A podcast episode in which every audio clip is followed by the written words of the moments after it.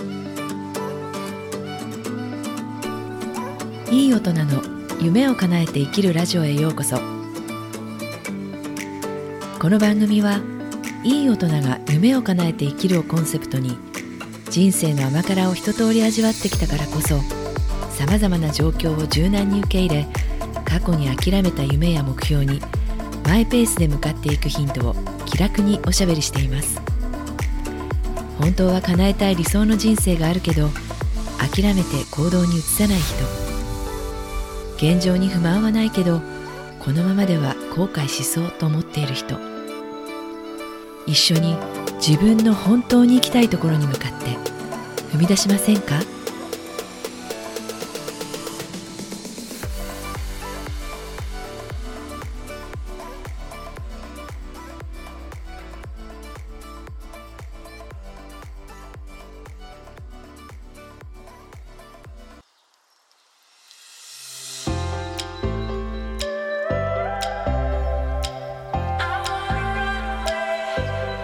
こんにちは。ライフコーチの直美です。今日もこの番組に来ていただいてありがとうございます。いかがお過ごしですか？え今日はあなたの現実は環境によって作られるのではなく自分自身で作り出しているっていう話をします。逆に言うとあなたが作っているからこそあなたが自由に作り変えられるっていうことです、えー、ザ引き寄せみたいな話ですね、えー、だいぶこの話もこういった話もこう自己啓発であったりいろんな書籍を通して、えー、世の中にこう、うん、浸透してきているところがあるのかなというふうには思います。でなんでこんな話をまたそこでしようかなって思ったかと言いますと、えー、先日私は、えー、自己紹介をする場面がありましてでそこで自分の経歴とか、まあ、過去をやってきたことなどをお話ししたら、えー、なんでそんなに謙遜するんですかっていうふうに言われたんです。いや自分では全く謙遜している自覚はなかったんですがこうよくそういうふうに言われるのでちょっとこう自分で考えてみました。で、まあ、少し気づいたこととしては、えー、私が過去をやってきた仕事の中で、えー、そこの経験が自分をそうさせているのかなというふうに思ったんです、えー、私が長くやってきた家業の仕事ではやっぱりこう自分が弱い立場業者だからお客様からとにかく、えー、自分が低姿勢でいて、えー、堂々としてはいけないっていうなんかこう歪んだ自分のイメージがあったんですよね。つまり私は弱い業者っていう思い込みがありました。するとどういう行動に出るかっていうといつも体を小さく猫背にして丸めてそしてお客さんの前では必要以上に自虐をしたり謝らなくていいところでペコペコ謝ってみたりそういう行動を繰り返していくわけですよね。そうすると信念通りの弱い業者の自分が出来上がっていくわけです。でいつの間にかそれはこう演じているとかではなくて本当に自分自身そういう人間になっていたのかなというふうに思いました。だからまあそういうふうなこう態度で行動をとっているので、まあ、いつもこう自分が苦手としている例えばお客さんの中にいらっしゃる担当者がまず会話のスタートは嫌味の一言からとか 始まるわけですよ。なのでますますまたそれが強化されてああ私はこうやって、えー、この嫌味も受け入れながら仕事をしてそして、えー、お客様からお仕事をいただくあの嫌味を言われなきゃ仕事はもらえないっていうようなねまたそういうこう勝手なあのループを作っていくわけです。でいつの間にかそれが仕事のために自分がそう演じているではなくてもう自分ってそういう人間なんだといつもこうあの小さくペコペコして必要以上にこう自分を、えー、ができてないとか自分をダメ出しするようなそれがそのまま自分のセルフイメージになっていたのかなっていうふうに気づきました。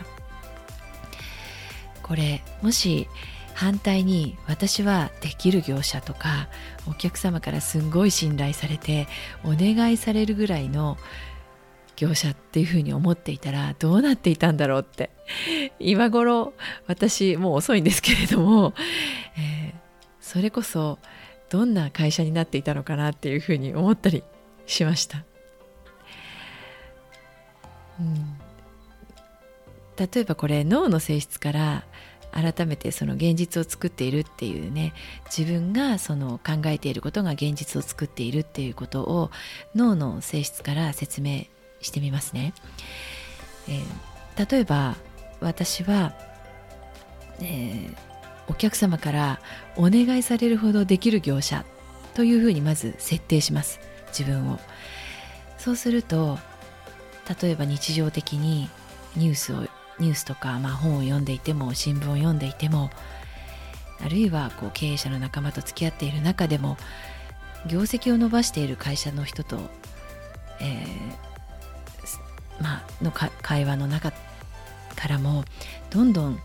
えー、それにふさわしい情報をキャッチしてどんどん視界にもそういう、まあ、ネットや新聞の中からでもそういう情報ばかりが視界に飛び込んでくるようになりますよね。そこを意識してるわけですからで当然そういう、まあ、言動になり行動になっていれば付き合う人も変わってきます、まあ、人間の脳っていうのは自分のこう向けた意識信念考えていることに必要な情報をキャッチするようにできているんです。なぜなら現実の情報は多すぎて自分の自身のフィルターでもって情報を削除したり歪めたりそういうふうに自分の都合のいいように調整している